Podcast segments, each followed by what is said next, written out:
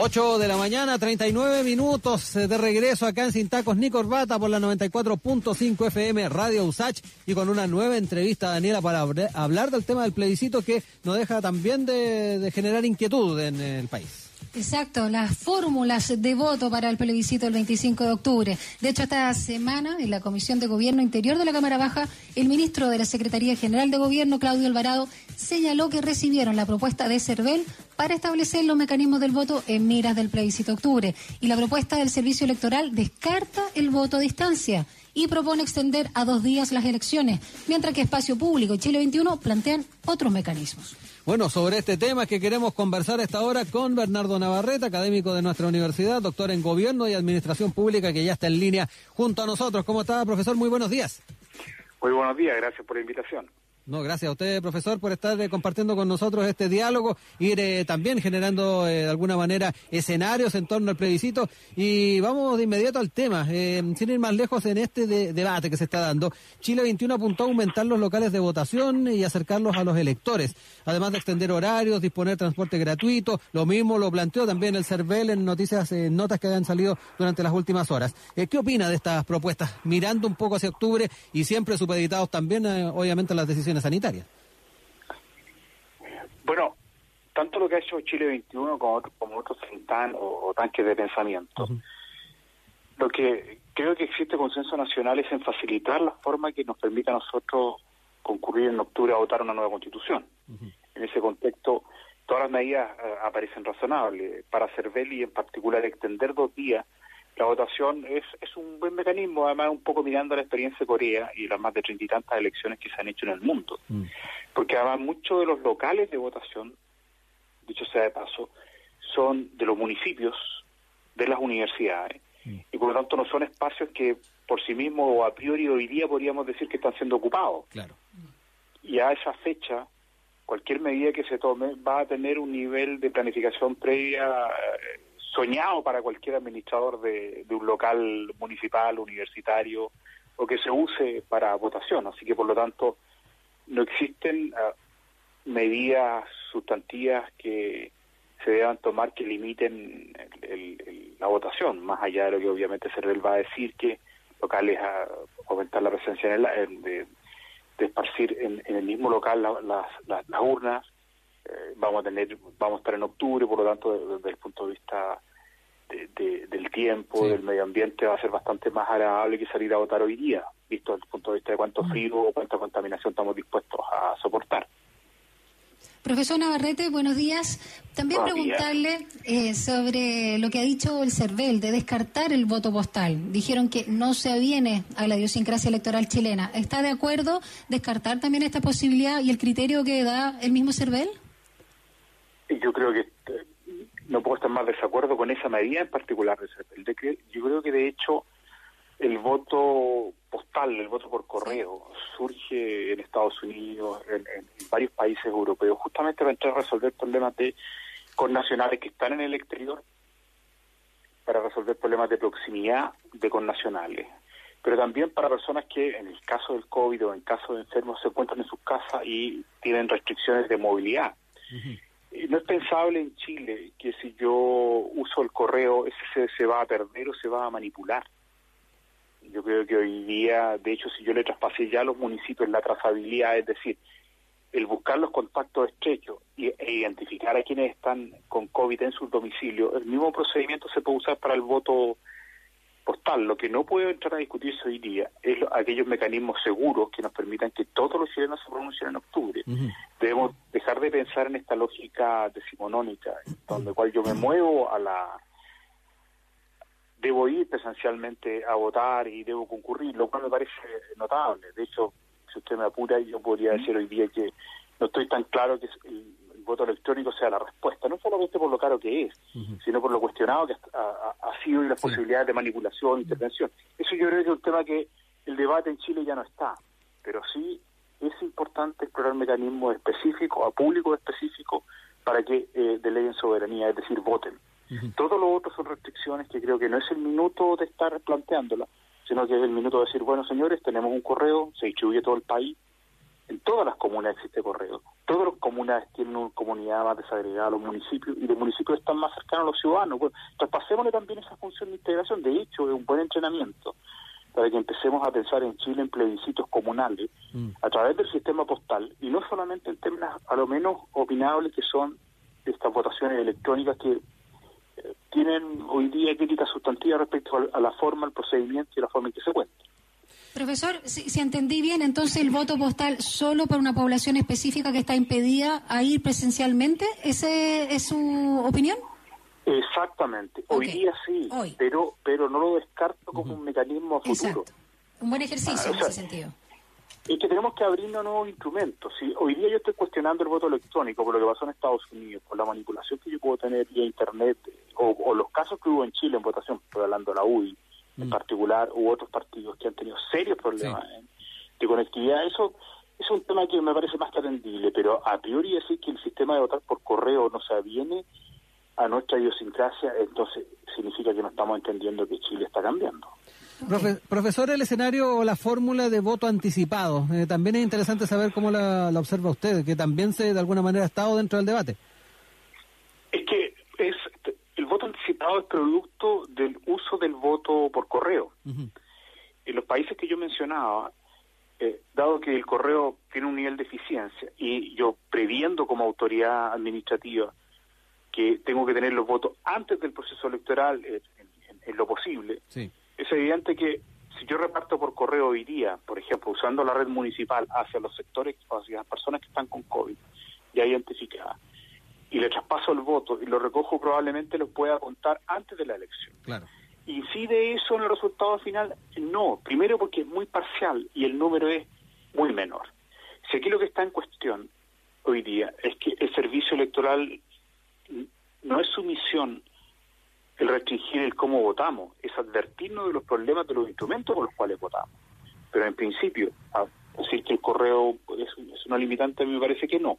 Lo otro clave es que si yo sé a priori cuáles son los votos anticipados, también estoy generando un ambiente en el cual estoy pidiendo a las personas que concurran a votar. Si llega el problema de discusión en octubre, es si el plebiscito a la Constitución es a la vez un plebiscito sobre la gestión sanitaria y política de Piñera mm. y de la derecha. Entonces, las dos cosas están conjugando porque además es importante recordar que nosotros abrimos con el plebiscito.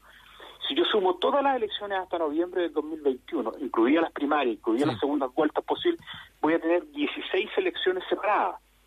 Mm.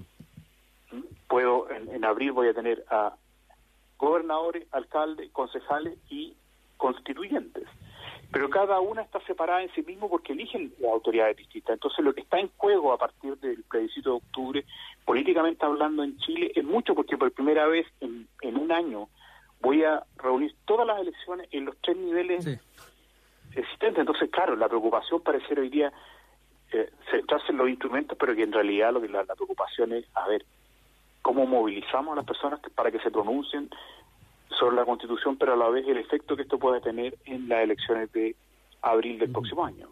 Estamos conversando acá en Sin Tacos ni Corbata por Radio con el académico de nuestro plantel, doctor en Gobierno y Administración Pública, Bernardo Navarrete. También Chile 21, profesor, llamó a repensar el rol de las Fuerzas Armadas en elecciones. Em, en ese sentido, también señalaron que les parece absolutamente necesario, bueno, pensar este rol en los procesos electorales a futuro, considerando que el país se ha desarrollado referendos masivos con los impulsados por los alcaldes en diciembre, por ejemplo, el año pasado, sin presencia policial y militar, y que de alguna forma también a buena parte de la población, la, sola presencia de los efectivos, de los uniformados, puede ser visto para muchos como una señal de anormalidad, blanco de acciones, también algunos casos provocación. ¿Qué opina de esta propuesta de Espacio 21? Va, de, perdón, de, Chile 21.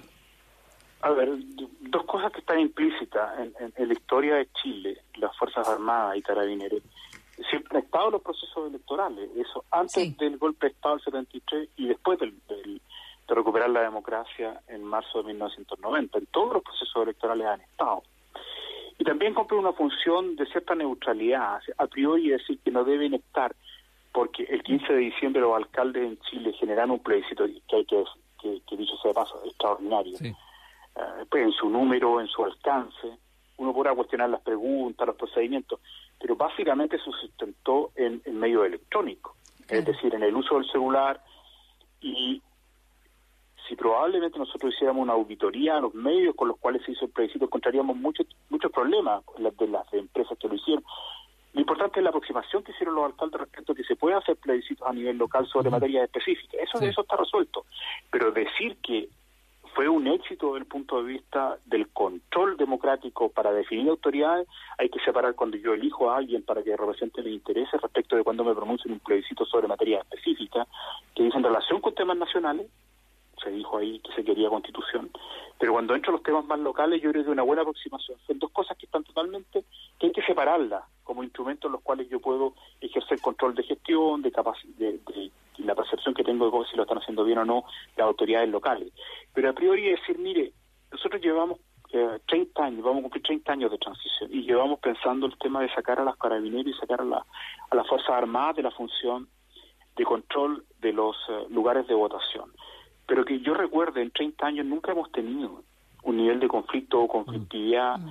que haga entendible y necesario sacar a las Fuerzas Armadas. Yo creo que lo que no necesitamos en este país hoy día es plantearnos eh, con una segunda intención, porque la lectura no es, yo puedo aceptar, y me parece incluso razonable, y yo le traspaso incluso a los municipios, le traspase a, a instancias municipales el control de los locales. Pero yo tengo 345 comunas que tienen realidades distintas, 345 galaxias.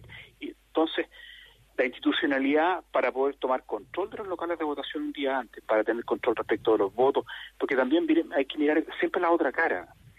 La confianza de que no, no nos están robando los votos, de que yo no estoy alterando las urnas, es algo que en Chile ni siquiera hemos entrado a debatir. Mm.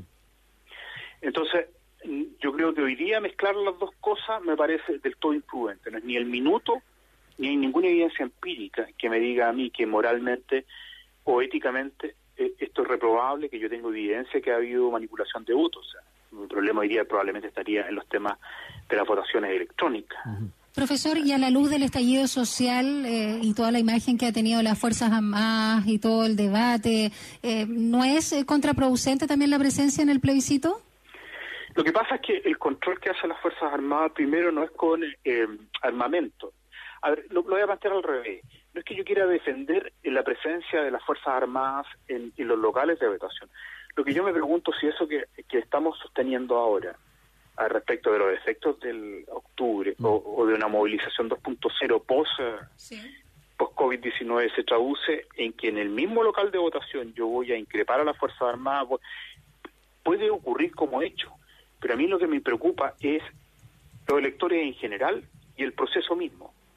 Mm. Entonces, aquí hay un punto en el cual, claro, yo puedo decir, miren señores, no entran las Fuerzas Armadas, no entra Carabinero, entran los municipios. Los municipios van a decir, señores, ni un problema. No tengo personal, no tengo recursos. Y estamos agosto, septiembre, octubre. En tres meses más tengo plebiscito. Y ese es el escenario ideal para todos aquellos, primero que quieren postergar el plebiscito, porque, porque es un plebiscito sobre la gestión sanitaria del gobierno y sobre la popularidad de la derecha. En consecuencia, eh, no necesitamos ser magos ni haber tomado un curso de, de perspectiva para entender que hay interesados en postergarlo. Yo vuelvo a insistir que incluso hoy día, si yo lo miro desde el punto de vista de la evidencia, de la relación de las Fuerzas Armadas con los ciudadanos en términos de los controles que se están haciendo para los toques de queda, eh, no vemos una conflictividad sobre las Fuerzas Armadas en sí mismo. Vemos respecto a la discusión si tengo o no los permisos. lo que no puede ocurrir hoy día es que perdamos el norte de lo que es lo más importante, en la Constitución. Sí, quiero recordarle a ustedes que uno puede decir, lo que ocurrió con el 10% de la AFP puso en cuestión uno de los pilares centrales del modelo de desarrollo de los militares y de la derecha en Chile. Y eso va a significar una discusión que se va a instalar también en la Constitución. Entonces hoy día hay mucho juego para poner a priori em, limitaciones que me parecen democráticamente relevantes. Puede ser hasta normal en una, en una democracia el que las Fuerzas Armadas cautelen el, voto, pero a mí, pero para, a la vez también para muchos, uno de los temas que, salvo que nos, porque nos ha podido mostrar lo contrario, el día antes de la elección, el uso de las urnas, la disposición de votos, el control de votos, ha sido un tema que para Chile ha sido relevante. De hecho, hoy día el voto electrónico no avanza porque tenemos todas las seguridades procedimentales de contar los votos. Entonces, veamos los dos puntos. A priori no separemos eh, los estamentos, es una discusión que se puede dar, se necesita dar, y podríamos estar incluso de acuerdo, pero también tenemos que prever quién va a reemplazar. Pero en una en un año, donde va a tener 16 elecciones, no es el minuto. Oiga, profesor, eh, ya para ir cerrando, hoy día en el, en el Mercurio se aborda el tema desde la perspectiva de los partidos políticos. ¿Concuerdan en comenzar el debate de fórmulas para reducir riesgos asociados al plebiscito? Pero dentro de los planteamientos que hacen desde Revolución Democrática y particularmente su presidenta, la diputada Catalina Pérez, eh, debiera comenzar a discutirse lo antes posible este tema y si se va a restringir la campaña territorial. Eh, agregó, no puede ser que quien tenga más dinero corra con más ventaja. Eh, ¿Cómo ve también el tema de las campañas en el marco de, este, del plebiscito y ya que ya se está dialogando? Sobre el tema? Bueno, yo creo que eh, la oposición, vuelvo a decir que el plebiscito, dado el contexto que tenemos hoy día, tiene una doble condición electoral. Por, lo por una, yo me manifiesto por una nueva constitución que, esperamos que efectivamente se logre tener y, entrar a un proceso constituyente, pero a la vez también un plebiscito contra el gobierno en, en tanto lo sanitario, en tanto lo político, en tanto lo económico, en tanto lo social. Ese va a ser un termómetro. ¿No es cierto? Ese plebiscito puede ser predictivo y barométrico sobre el resultado que yo pueda tener en, abril del próximo año, con las cuatro elecciones que vienen para ese mes, o se van a dar ese mes. En ese contexto, el, el error de la oposición fue ir y enfrentar el plebiscito de, de octubre con tres coaliciones distintas. Es decir, la oposición no tiene una, una estrategia única, concordada respecto de, del plebiscito. Entonces, en ese sentido, uno puede decir, claro, esta estrategia eh, permite que todo se represente, probablemente. Ahora, desde el punto de vista de los recursos, que duda cabe que va a ser desigual. Mm. Eh, asumir, yo creo que hay cierta ingenuidad en creer que todos aquellos que van a movilizarse o van a organizarse para mm. realizar un plebiscito y ganarlo, van a tener los recursos. Eso no es así. Mm. Pero también no es menos cierto de que queda instalada la idea de que el plebiscito para la derecha está perdido. Y en ese sentido yo creo que si en el 10% muchos diputados se obtuvieron para no, no rechazarlo, va a pasar algo parecido. O sea, yo creo que va a, instalarse esta manera de que el plebiscito se gana. Y ahí contra el resultado puede ser, políticamente hablando, muy costoso para, para abril del 2021. Profesor, eh, por último, brevemente, para finalizar, eh, si continúa la pandemia y sobre todo estamos pensando en estas medidas de desconfinamiento, ojalá no haya rebrote, pero en el caso de que continúe, ¿hay alternativa de cambiar la fecha para el plebiscito que se está barajando?